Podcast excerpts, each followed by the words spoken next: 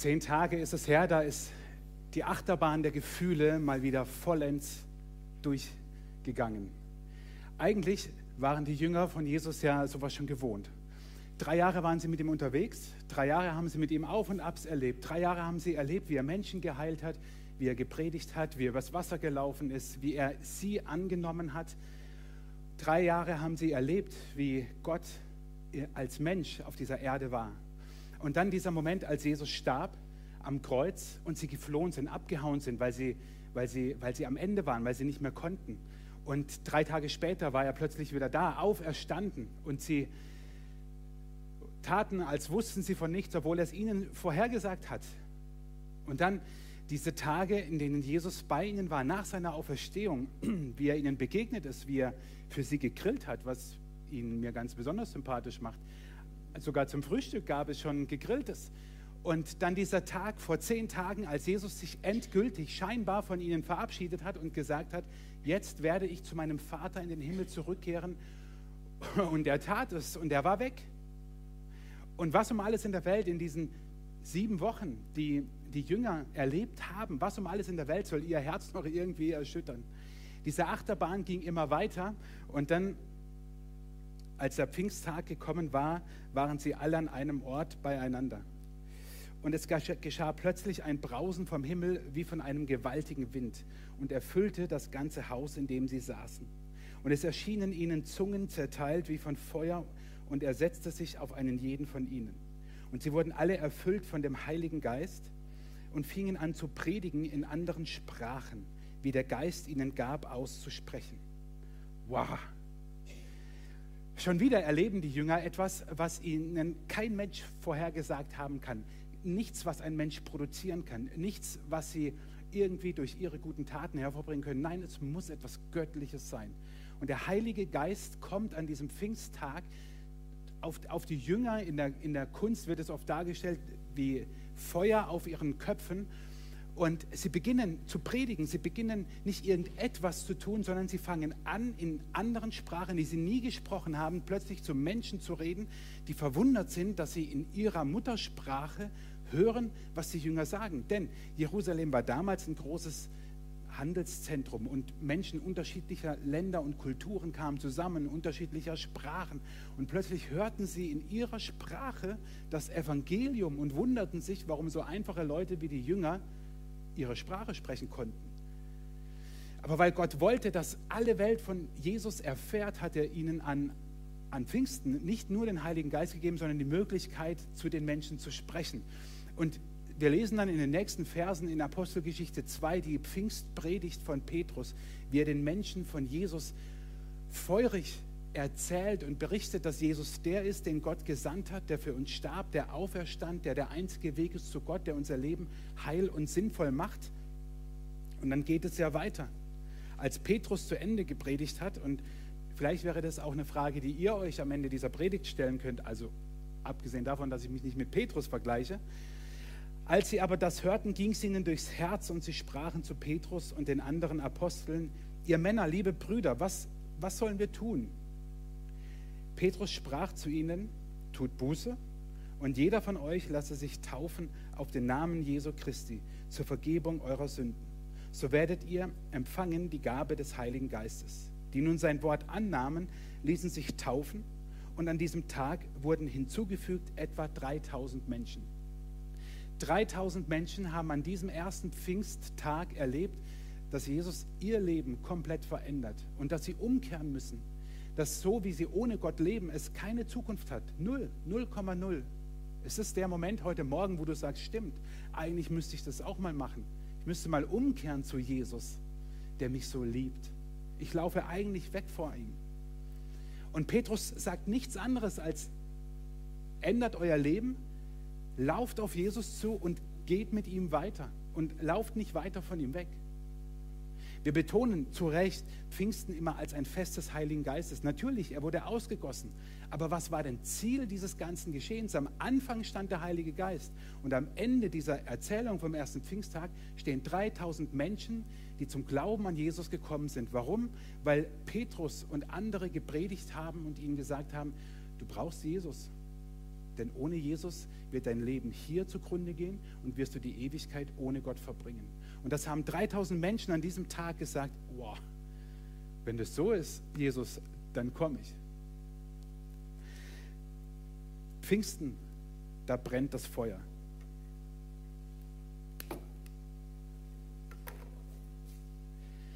An Pfingsten kommt der Heilige Geist auf diese Erde und die Jünger sind Feuer und Flamme. Und vielleicht kennst du das ja, wenn du Christ bist, aus deinem Leben auch. Das Feuer brennt. Es brennt. Die Flamme lodert. Dein geistliches Leben, wie wir das oft so schön sagen, brennt, ist heiß. Du bist für Jesus on fire. Als ich mich bekehrt habe im Studium, da war ich, also bin ich abgegangen wie Schmitz Katze, da habe ich Sachen gesagt und gemacht, die würde ich heute vielleicht anders ausdrücken, aber von der Sache her würde ich heute immer noch dazu stehen. Aber ich war Feuer und Flamme. Aber ich merkte über die Jahre und manchmal über die Wochen, dieses Feuer wird nicht ewig brennen. Dieses Feuer wird ausgehen. Auch unser geistliches Feuer benötigt Nahrung. Dieses Feuer hat auch Nahrung bekommen. Benny hat mir vorhin so einen Tipp gegeben, was ich machen könnte während des Feuers. Nein, mache ich natürlich nicht. Das brennt nicht von alleine, dieses Ding, sondern hat vor dem Gottesdienst ordentlich getankt und hat seine Nahrung bekommen, damit es hier brennt. Natürlich auch Sauerstoff, wissen wir alle, aber damit es hier so schön brennt, hat es hier seine Nahrung bekommen. Ich stelle es mal, keine Sorge, schön weit weg. Auch unser geistliches Feuer braucht Nahrung. Im Epheserbrief schreibt Paulus, betrinkt euch nicht mit Wein, gut, manche Sätze in der Bibel, die sind halt so, ne? sondern sonst ruiniert ihr damit euer Leben. Lasst euch stattdessen vom Heiligen Geist erfüllen. Mir geht es jetzt gar nicht um den Wein und um, um Saufen und so, sondern Paulus gebraucht dieses Bild, um den Menschen, um euch, um mir klarzumachen, hey, so wie wir trinken, egal ob das Wein ist, ob das Wasser ist, ob das was auch immer ist, so wie wir trinken und uns erfüllen damit, so sollen wir das auch mit dem Heiligen Geist tun. Und wenn Paulus uns den Rat gibt, dann ist es doch nur logisch, dass es auch geht. Also er kann uns ja nicht zu etwas auffordern, also zumindest ist es nicht mein Bild von Gott und von der Bibel, äh, dass er uns zu etwas auffordert, was gar nicht geht. Und deswegen fordert er uns aber auf, wir sollen uns mit dem Heiligen Geist immer mehr erfüllen. Er drückt es an anderer Stelle anders aus. Er sagt, lasst euer Leben von Gottes Geist bestimmen. Wenn er euch führt, werdet ihr allen selbstsüchtigen Wünschen widerstehen können. Der Heilige Geist ist also nicht nur etwas, was wir mal empfangen, sondern jeden einzelnen Tag unseres Lebens will er derjenige sein, der in uns dieses Feuer brennen lässt. Und ich habe gesagt, auch geistliches Feuer benötigt Nahrung. Das ist jetzt so ein frommer Spruch, der echt ja, vielleicht gut oder schlecht klingt, aber was ist denn dieses geistliche Feuer? Was ist denn das, wo wir sagen, ich, ich brenne für Jesus, ich, ich bin Christ? Heißt ja nicht, ich bin getauft, jo, und vielleicht noch konfirmiert. Und wenn ich eines Tages mal sterbe, dann will ich evangelisch beerdigt werden. Das ist nicht Christ. Christsein heißt, eine Beziehung mit Jesus zu leben, erfüllt zu sein von Jesus und Feuer und Flamme für Jesus zu sein. Und ich habe mal dieses geistliche Feuer so für, für mich gedacht, lass es uns doch mit diesen Worten beschreiben, Bestimmung und echtem Leben. Denn unsere Bestimmung ganz unabhängig von deiner ganz persönlichen Bestimmung als Christ, hat jeder eine Bestimmung. Und die hat Jesus gesagt, als er, spinnt meine Technik, als er gen Himmel äh, fuhr, sagte Jesus, mir ist gegeben alle Gewalt im Himmel und auf der Erde, mir ist alle Macht im Himmel und auf der Erde gegeben, darum geht zu allen Völkern und macht sie zu Jüngern. Wann hast du das letzte Mal einen Menschen zu einem Jünger Jesu gemacht. Wenn du Christ bist, wenn du heute Morgen sagst, ich bin hierher gekommen und ich bin längst Christ, ich, ich glaube an Jesus, wann hast du das letzte Mal einen Menschen begleitet, dass er ein Jünger Jesu wurde? Wann ist es passiert? Es ist dein Auftrag, es ist deine Bestimmung, es ist nicht ein Nice to have, es ist dein Auftrag. Als Christ ist dein Auftrag, Menschen zu Jüngern Jesu zu machen. Und ich höre das immer wieder in Diskussionen so, ja, wir können das doch nicht machen. Doch können wir, weil sonst wird Jesus uns ja nicht sagen. Ich glaube nicht an einen Gott, der uns etwas sagt und, und mitgibt, auch noch als letzte Worte, bevor er die Erde verlässt und sagt, Edge, Badge, ihr könnt es aber eh nicht machen. Dass es passiert, ist logischerweise Wirken des Heiligen Geistes. Aber wie sieht es mit deinem Leben aus, deinen Prioritäten? Spielt das da eine Rolle? Jesus hat auch gesagt, ihr seid das Salz der Erde und ihr seid das Licht der Welt. Vielleicht beginnen wir immer mehr zu verstehen, alleine durch diese Worte, dass das, was wir geistliches Leben nennen, geistliches Feuer, äh, christlichen Glauben, das ist nicht für mich, das ist für andere.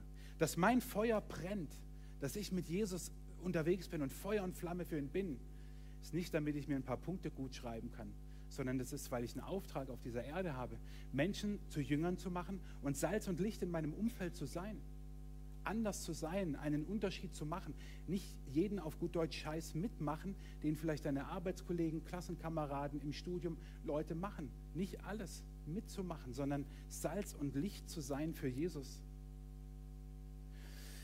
Jesus sagt, und damit starten wir unsere Predigtreihe, ich bin das Brot des Lebens. Ich bin. Ich bin das Brot des Lebens. Jesus ist die Nahrung, die wir brauchen für dieses geistliche Leben. Damit dieses Feuer brennen bleibt, brauchen wir das Brot des Lebens. Damit unser, unser, unser geistliches Feuer, unser Glaube, damit das weiter lodert, brauchen wir Jesus, das Brot des Lebens. Und ich liebe Jesus aus vielen Gründen. Einer, aber das ist eher so ein schmunzelnder ist, weil er die Menschen damals immer wieder provoziert hat. Wenn Jesus mehrmals im Johannesevangelium wird es uns ja berichtet und wir werden in den nächsten Sonntagen fünf dieser Worte anschauen. Wenn Jesus sagt, ich bin, ich bin, dann wusste jeder, damals jüdische Zuhörer, genau, was Jesus meint. Ich bin, hat doch schon mal jemand gesagt. Ich bin, hat Gott am brennenden Busch zu Mose gesagt, viele, viele Jahrhunderte davor zu Mose, dem Anführer, der das Volk Israel aus Ägypten geführt hat, der Mann, der im Neuen Testament immer wieder zitiert wird. Aber Mose hat doch gesagt, Mose, der das Nonplusultra, zu dem hat doch Gott, als dieser Busch brannte, aber nicht verbrannte und aus dem Busch eine Stimme zu Mose sprach, hat doch Gott gesagt, ich bin da. Und er fügte hinzu, sagt zum Volk Israel, der Ich bin da hat mich zu euch geschickt. Und ihr wundert euch heute, wie schwierig es ist, Menschen zu erklären, wer Gott ist? Mose hat zu Gott gesagt im Dornbusch, als er den Auftrag bekommen hat, das Volk aus der Sklaverei in Ägypten herauszuführen, was soll ich meinen Leuten sagen? Wer, wer, wer bist du, Gott? Wer, wer, ist mir da erschienen, abgesehen davon, dass es schon abgefahren genug ist? Und Gott sagt, sagt zum Volk Israel, der Ich bin da, hat mich zu euch geschickt. Wow. Überleg mal, morgen ist Feiertag, übermorgen, die nächsten Tage auf der Arbeit oder irgendwie so beim Nachbarn oder was auch immer du gerade so machst, ähm, kommt da einer her und sagt, hey, der Ich bin da, hat mich geschickt. Alles klar, ich rufe schon mal den Notarzt. Aber das sind diese vier hebräischen Worte, die man, äh, Buchstaben, die man eigentlich nicht korrekt übersetzen kann, das sogenannte Tetragramm, dass wir Jahwe aussprechen, was Juden aber niemals aussprechen, weil es der heilige Name Gottes ist und eher Adonai oder Elohim sagen dazu, aber das sind diese vier wahrscheinlich markant, äh, am Stück markantesten Buchstaben des jüdischen Glaubens und der hebräischen Sprache. Gott sagt damit, ich bin da, ich bin für dich da. Und wenn Jesus im Neuen Testament überliefert, wenn er uns nun sagt, an vielen Stellen, ich bin, dann wussten die Zuhörer damals, zumindest wenn sie Jesus schon ein bisschen kannten, alter Schwede, Jetzt setzt er sich auch noch mit Gott gleich.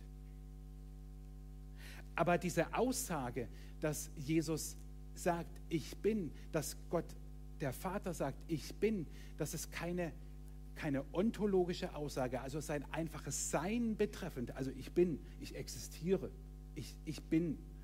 Das meint Gott damit nicht. Sondern diese Aussage ist eine Beziehungsaussage. Ich bin für dich da. Und wenn Jesus sagt, ich bin, dann sagt er damit auch, ich bin Gott. In der jüdischen Tradition wussten das die Hörer. Und ich würde manchmal gerne Mäuschen spielen und in diese Geschichten eintauchen und dann mal die, die Reaktion der Menschen hören, weil was Jesus hier tut, ist ja im Prinzip Gottes Lästerung. Er sagt, ich bin Gott. Und das ist auch eine Absage an alle, die meinen, dass Jesus nicht Gott sei, dass am Kreuz nicht Gott gestorben wäre. Wenn am Kreuz ein Mensch stirbt, bringt mir das nicht viel. In der Antike sind tausende Menschen am Kreuz gestorben.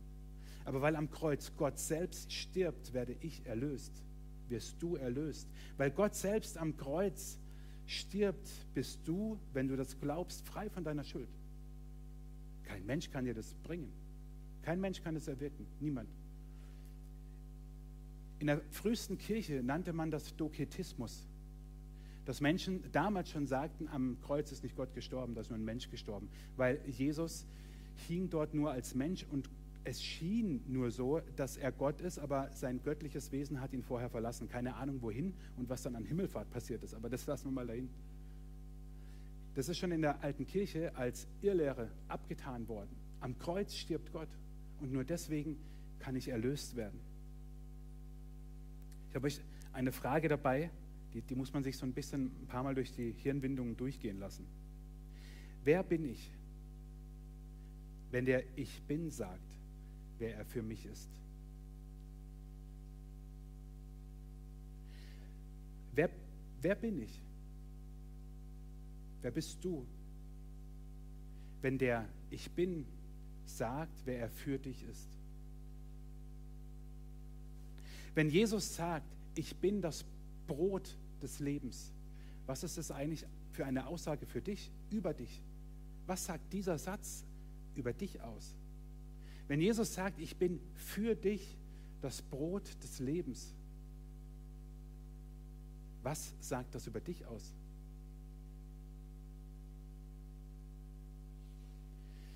Jesus sagt diese Worte in einem ganz bestimmten Zusammenhang und wir schauen mal rein in Johannes 6. Was tust du für ein Zeichen, damit wir sehen und dir glauben, was für ein Werk tust du? Unsere Väter haben in der Wüste das Manna gegessen, wie geschrieben steht, Psalm 78, er gab ihnen Brot vom Himmel zu essen. Da sprach Jesus zu ihnen, wahrlich, wahrlich, ich sage euch, nicht Mose hat euch das Brot vom Himmel gegeben, sondern mein Vater gibt euch das wahre Brot vom Himmel. Denn Gottes Brot ist das, das vom Himmel kommt und gibt der Welt das Leben. Da sprachen sie zu ihm, Herr, gib uns alle Zeit solches Brot. Jesus aber sprach zu ihnen, ich bin das Brot des Lebens. Wer zu mir kommt, den wird nicht hungern und wer an mich glaubt, den wird nimmermehr dürsten. Jesus sagt dieses Wort im Johannesevangelium im sechsten Kapitel nachdem er zuvor einige tausend Leute satt gemacht hat. Und da lesen wir, Jesus merkte, dass sie im Begriff waren, ihn mit Gewalt aufzuhalten und zum König zu machen. Da zog er sich wieder auf den Berg zurück und blieb dort für sich allein. Die Menschen wollten, weil er ein Riesenwunder tut, ihn zum Chef machen. Also ich meine, nur verständlich. Überlegt mal, wir hätten einen Politiker, der unser Land wirklich gut lenken könnte. Also nur mal angenommen. Es gäbe solche Politiker egal in welcher Partei. Wir werden 100% davon überzeugt. Der würde doch mit 100% der Stimmen gewählt werden. Aber weil alle Politiker Menschen übrigens sind, egal zu welcher Partei sie gehören, kann das keiner. Aber die Menschen damals haben bei Jesus etwas erkannt, was kein Mensch kann, nämlich wirklich 100% das Beste geben. Und deswegen wollten sie ihn zum König machen. Sie wollten ihn zu ihrem, also sozusagen Chef über ihr ja über was eigentlich? Über ihre Provinz, über ihre Gemeinschaft, über ihren Glauben machen. Aber sie wollten in Jesus den König sehen, nach dem sie sich gesehnt haben. Und was ich faszinierend finde, als Jesus mit den Menschen redet, sagen sie zu ihm, Herr, gib uns alle Zeit solches Brot. Jesus nimmt Bezug auf das Manna in der Wüste, als das Volk Israel, Alten Testament lesen wir es, in der Wüste versorgt wurde, hat Gott vom Himmel Brot regnen lassen, Manna. Und Jesus vergleicht sich damit und, und er sagt den Leuten damals, das war nicht einfach nur Brot, sondern das, das war Himmelsbrot, das hat, das hat Gott geschickt, das war das wahre Brot Gottes. Und dann sagen die Menschen, gib uns immer sowas. Sie haben eine Sehnsucht danach, sie haben einen Hunger danach. Und meine Frage ist, ist, ist das noch deine Frage? Ist das noch dein Anliegen? Hast du noch äh, Hunger oder hast du überhaupt Hunger nach Jesus? Nach dem wahren, nach dem echten Leben? Oder dümpelt gerade alles so vor sich hin in deinem Leben? Wäre es nicht mal schön, auszusteigen aus dem Hamsterrad des Alltages und zu erkennen, was Gott für dich hat? Bist du zufrieden mit dem, wie dein Leben gerade so läuft? Ist das noch deine Bitte, deine Frage, dein Anliegen? Genauso wie die Menschen damals sagten, Herr, gib uns alle Zeit solches Brot, gib es uns immer. Gottes Brot ist das, das vom Himmel kommt und gibt der Welt das Leben. Jesus hat einen universalen Anspruch für die ganze Welt, gibt er geistliche Nahrung. Das, was unser Feuer am Brennen hält, was unsere Flamme lodern lässt, unseren Glauben an Jesus. Das geht nur mit diesem Brot des Lebens. Und da kommt Pfingsten und ich bin zusammen. Denn das ist die geistliche Nahrung, von der wir als Christen manchmal so sprechen. Das, was unser Leben, unseren Glauben nährt und größer und stärker macht. Das ist dort, wo an Pfingsten der Heilige Geist kommt und dort, wo Jesus unser Brot ist, unser Licht ist, unsere Tür ist. Darum wird es in den nächsten Wochen gehen. Und als ich so überlegt habe, in welcher Achterbahn die Menschen, die Jünger damals eigentlich waren, da dachte ich, Pfingsten ist eigentlich sowas wie der Beginn der unendlichen Netflix-Serie. Viele Netflix-Serien, meine ist im Moment Haus des Geldes. Kennt die jemand? Hat jemand? Okay, haben schon ein paar gesehen, sehr schön. Ähm, ich musste mich durch Staffel 3 und 4 echt durchquälen, ne, durch 2 und 3, aber habe dann vor kurzem erfahren, Staffel 4 und 5 wird besser. Und es ist so, okay, Spoiler, egal. Bei diesen Staffeln funktioniert es immer nach dem gleichen Prinzip. Du guckst eine Folge einer Staffel und meistens sind sie so aufgebaut, dass du gar nicht aufhören kannst. Du musst dich durchsuchten. Also du musst sofort die nächste gucken. Und nach der zweiten ist es so, naja, und jetzt? Also gucke ich halt noch die dritte. So. Und zack, sind ein paar Stunden ins Land gegangen. Also bei mir natürlich nicht, ich mache sowas nicht.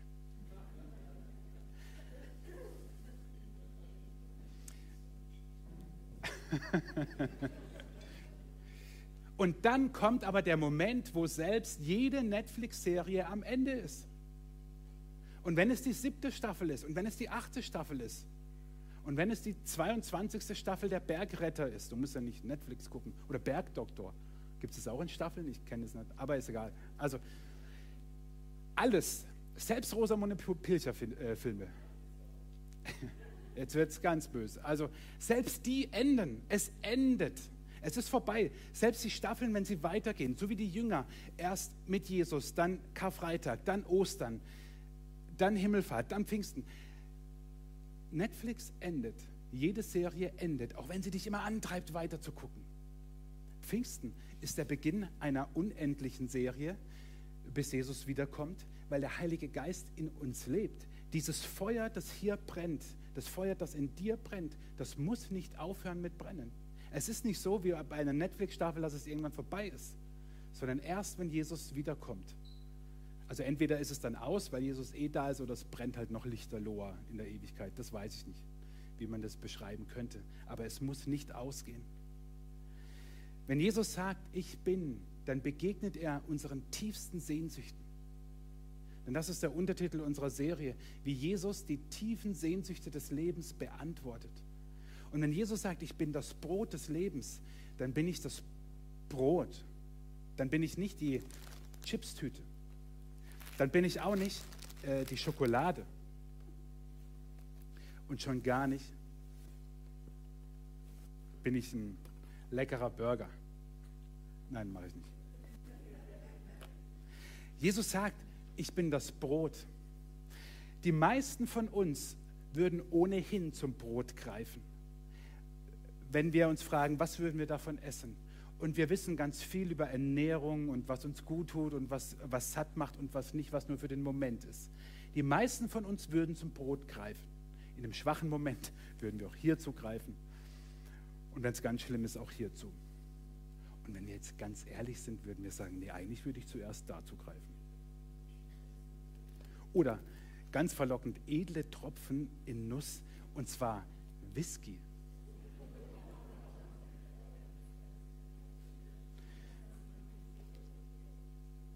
Scotch on the Rocks, Manhattan. Äh, also, so Pseudo-Whisky halt. Aber warum machen wir das eigentlich in unserem Leben nicht auch so? Warum, warum, warum versuchen wir unsere inneren Sehnsüchte dort zu stillen, wo es eher so wie so eine Chipstüte ist oder, oder, oder wie, so ein, wie, so ein, wie so ein Burger, den wir ja alle mal essen und auch eine Chipstüte ist auch alles okay. Aber wir stillen unsere Sehnsüchte bei Dingen, die nicht wirklich stillen, was sie nicht tun können. Wir suchen Anerkennung bei Menschen, wir, wir suchen Liebe bei Menschen. Ich war vor kurzem auf einer, auf einer Hochzeit.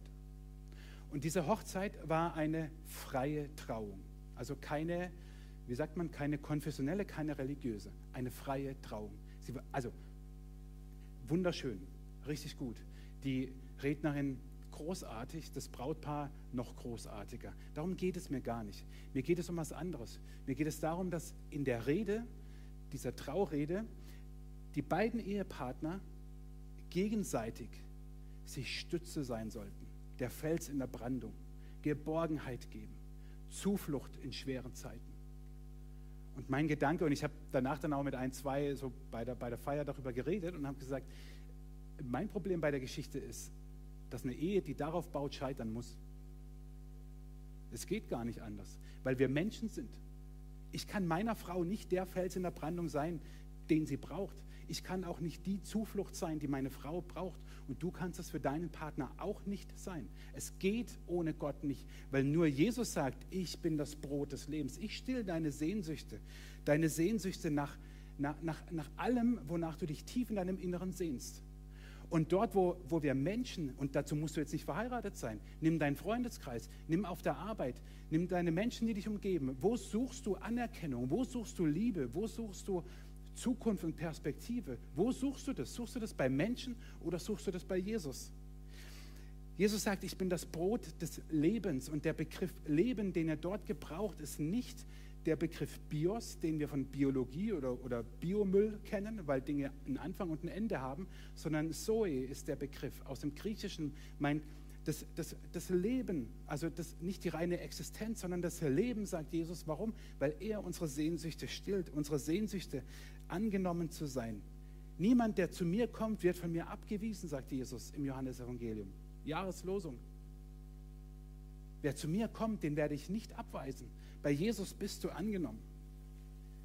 Oder ohne äh, zu viel vorwegzunehmen, weil darum wird es nächsten Sonntag gehen, um eine Frau, die beim Ehebruch erwischt wurde und gesteinigt werden sollte. Und ähm, ich spoilere jetzt nicht zu viel für die, die die Geschichte noch nicht kennen sollten. Aber Jesus sagt zu der Frau, nachdem die Leute weggegangen sind, ich verurteile dich auch nicht. Du kannst gehen, aber sündige nun nicht mehr. Jesus drückt ihr, drückt ihr so viel Wert aus, weil er sagt, du, wegen einem Fehler, den du gemacht hast, werde ich dich nicht verurteilen. Aber lass ihn. Du bist mir so viel wert, dass dein Leben besser laufen soll.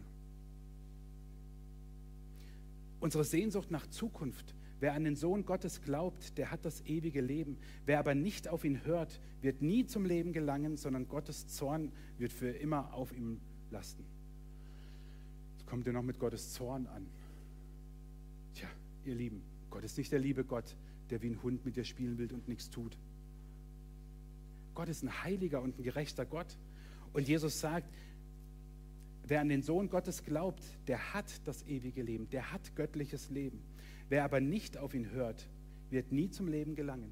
Ist das nicht, ist das nicht krass? Ich bitte dich heute Morgen so sehr, so sehr, dass wenn du, wenn du Christ bist, dann ist es erstmal echt eine gute Entscheidung, die beste deines Lebens. Aber merkst, mein Feuer ist eigentlich schon ausgegangen und, und erloschen. Guck mal, hier steht, wer an den Sohn Gottes glaubt, der hat das ewige Leben. Wer aber nicht auf ihn hört, wird nie zum Leben gelangen. Nie. Also geh zu Jesus, bete, vertrau dich ihm an, immer wieder oder aufs Neue. Und wenn du heute Morgen hier bist und sagst, ich habe das noch nie getan, ich habe Jesus noch nie bewusst mein Leben anvertraut und gesagt, Jesus, nimm mich, ich, ich will dir folgen, ich will an dich glauben. Und zwar bis in meinen Tod, damit ich auch nach dem Tod bei dir bin. Dann guck mal, was hier steht. Wer an den Sohn Gottes glaubt, der hat das ewige Leben. Der hat es. Der muss es sich nicht verdienen oder sonst was. Der hat es. Wer aber nicht auf ihn hört, wird nie zum Leben gelangen. Du wirst nie echtes Leben, nicht Bios, sondern Zoe, nie ohne Jesus haben. Das sagt nicht ich, das sagt die Bibel. Ich sage es nur mit anderen Worten. Willst du mehr Feuer im Leben oder mehr Leben für das Feuer? Das geht nur mit Jesus und nicht ohne. Und meine letzte Frage, und damit ende ich, die will ich dir stellen. Und wenn du der Predigt ein bisschen zugehört hast, dann wirst du auch wissen, warum diese Frage so wichtig ist. Aus welchen Quellen nährst du dich? Also welche Quelle ist es, die sozusagen dein Feuer nährt? Ich könnte jetzt ein paar Chips nehmen und da drauf schmeißen und hoffen, dass es besser brennt. Für einen Moment wird es vielleicht gehen. Ich könnte das Brot nehmen und da drauf falsche Nahrung für das Feuer. Mache aber auch keinen Spiritus, keine Sorge. Aber welche Quelle ist es in deinem Leben, aus der du dich nährst? Oh, wisst ihr, Pfingsten ist so oft, reden wir davon, oh, wenn der Heilige Geist heute mal noch und Erweckung und das tausende Menschen, 3000, wie geil wäre das denn, wenn 3000 Menschen heute zum Glauben an Jesus kommen? Aber meine Befürchtung ist, meine, meine Vermutung, mein Wahrnehmen, jetzt bin ich ja schon ein paar Jährchen so bei Kirchens unterwegs, ist, dass wir uns oft viel zu sehr nach dem Effekt, nach dem Faszinosum, nach dem Wunder sehnen, aber nicht nach der Nahrung. Und ich lade dich ein, heute Morgen ganz neu deinen Ernährungsplan umzustellen und dich Jesus zuzuwenden. Denn er ist dein Brot. Er ist das Brot des Lebens für dich.